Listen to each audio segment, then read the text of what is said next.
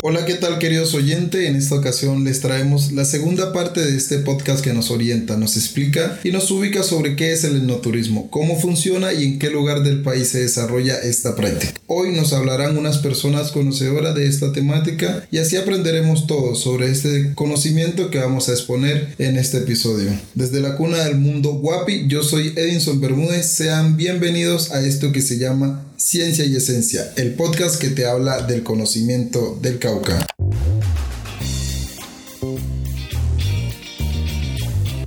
Bienvenidos a Ciencia y Esencia. Ciencia y Esencia.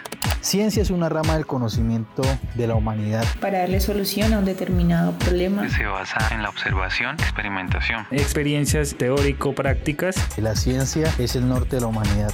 Ciencia y Esencia el podcast en frecuencia con el conocimiento.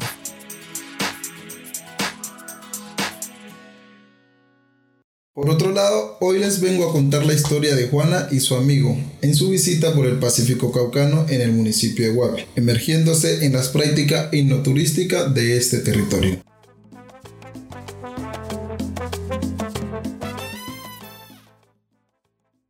Juana tenía muchas ganas de ir de visita a Guapi, debido a las maravillas que le habían contado sobre el lugar. Sin embargo, no sabía cómo llegar allí. Comenzó a buscar tiquetes de avión en diferentes aerolíneas. En medio de su búsqueda, Juana se acordó que un amigo suyo, quien era nativo de Guapi, estaba planeando un viaje para ir a disfrutar de las vacaciones en su pueblo natal, especialmente porque era la temporada de avistamiento de ballenas. Juana aprovechó la oportunidad y le propuso a su amigo que fueran juntos. Su amigo aceptó con entusiasmo y respondió, claro, vamos. Sin embargo, su amigo le aclaró que su viaje a Guapi duraría 10 días y que planeaba sumergirse en la rutina cotidiana del pueblo durante ese tiempo. Juana respondió con determinación, no importa, yo quiero ir a conocer. Luego, Juana continuó buscando tiquetes de avión y logró comprar uno. Le informó a su amigo que ya tenía su tiquete de avión asegurado. En respuesta, su amigo también procedió a comprar su tiquete para que pudieran coincidir en las fechas de viaje.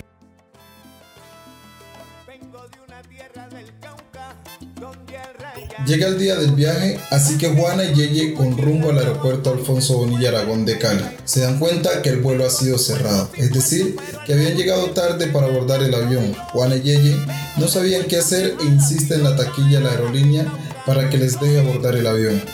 Pero esto no es posible, han perdido el vuelo.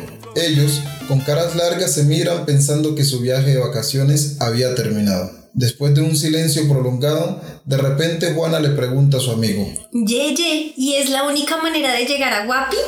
No, oye, hay otras dos maneras de llegar. Por barco que dura 12 horas desde el Piñal o en la lancha que sale en las mañanas desde la, desde la Rapa de Buenaventura. Ese viaje dura de 3 a 4 horas, mar abierto. Así que ambos, motivados, volviendo sus ánimos de viaje, deciden hacer la ruta Aeropuerto Terminal de Cali Cali, Rampa de Buenaventura.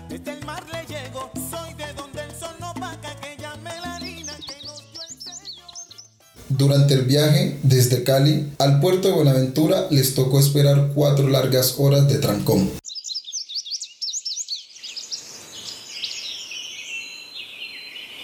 Al fin llegaron a Buenaventura. Los recibe un hermoso atardecer, como es costumbre en el Pacífico, pero no alcanzaron a la lancha que salía a Guapi, así que les tocó pasar la noche en el puerto grande de Colombia, Buenaventura.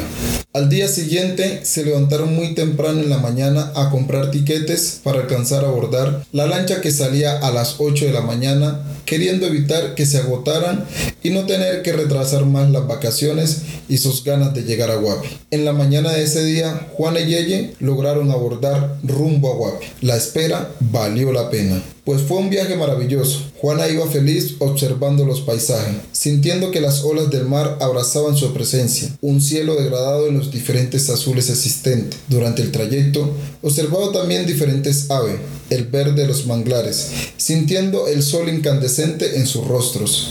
Desde muy lejos se ve la isla Gorgona, y fue ahí donde Juana entendió que ya se acercaba a su destino.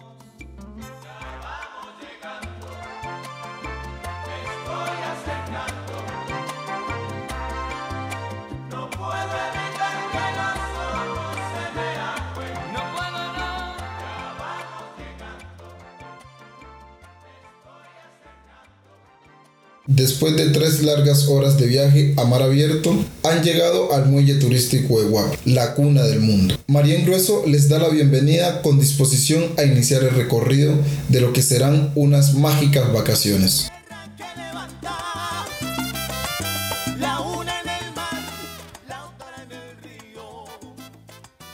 Juanico tenemos un grupo de mujeres que trabajan hierbas de azotea, y hay un restaurante que gracias a Dios tiene unas condiciones de saneamiento básico casi que cumplidas en su totalidad. Tienen agua potable, la cesia de los lugares se mantiene, al igual que Quiroga, que está también con otro destino que es mm, un turismo interactivo. Entonces vos puedes ir a pescar con las mujeres de, de, de Quiroga, vas a pescar, vas a conchar, vas a sacar almeja, a Playa Obregones, vas al, al estero, al manglar, a untarte de barro, se te hace un paseo sobre el río, mm, por la noche puedes tomarte un biche y tocar, estar con un grupo folclórico, conocer de la historia de ese grupo y, y avanzar en temas así como que el turista esté ocupado todo este tiempo. Siguieron andando guapi, ahora en compañía de Fiber Banguera, y ellos le siguen narrando las diferentes actividades que se realizan en cada uno de los otros sitios turísticos, y así fue transcurriendo su visita en el municipio de Guapi.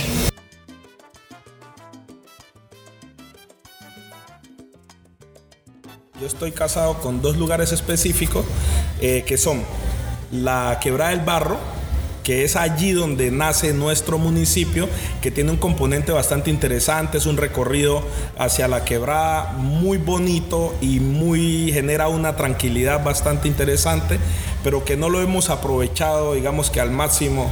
Pronto a veces el conflicto, digamos las personas que viven en el lugar no sean, digamos, puesto a disposición de poder realizar este ejercicio de turismo bonito, porque hay un, componente histórico bastante interesante que puede ser incluido a un turismo urbano en el municipio. Y el otro lugar eh, es la isla Barbanera que la isla Barbanera también tiene esa, ese componente histórico bastante importante en el municipio, ya que allí eh, fue donde la Virgen detuvo una ola que era un tsunami y pues nos protegió. Entonces ahí está la isla.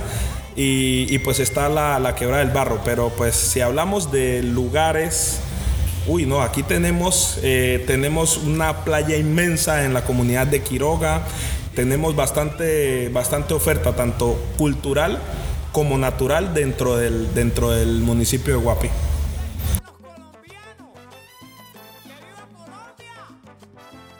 El etnoturismo tiene el noble contraste de involucrar a sus visitantes en las diferentes actividades de pesca con la gente de la región.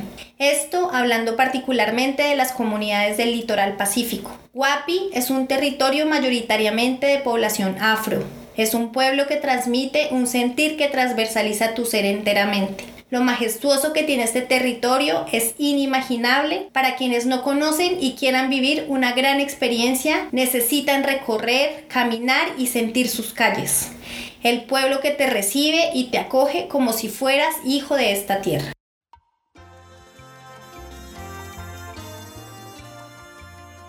Desde aquí se puede evidenciar que hay cosas más ricas por hacer en Guapi antes que ir a la isla Gorgona. Sin duda tiene su encanto, pero no es comparable con los encantos de la cultura, la tradición y aún más cuando te sientes involucrado.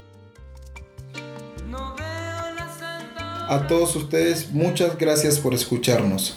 Los invitamos a continuar sintonizando nuestros podcasts que hablan de ciencia y esencia, en frecuencia con el conocimiento del Cauca. Y si desean ampliar esta información, recuerden seguirnos en nuestras redes sociales arroba en Spotify como Ciencia y Esencia. Recuerden, yo soy Edinson Bermúdez, hasta el próximo episodio. Este podcast fue adaptado a partir de las investigaciones, consultas realizadas a mayoras mayoras y personas conocedoras de las diferentes prácticas ancestrales y territoriales sobre las prácticas del buen vivir, soberanía alimentaria y de los municipios del litoral pacífico caucano.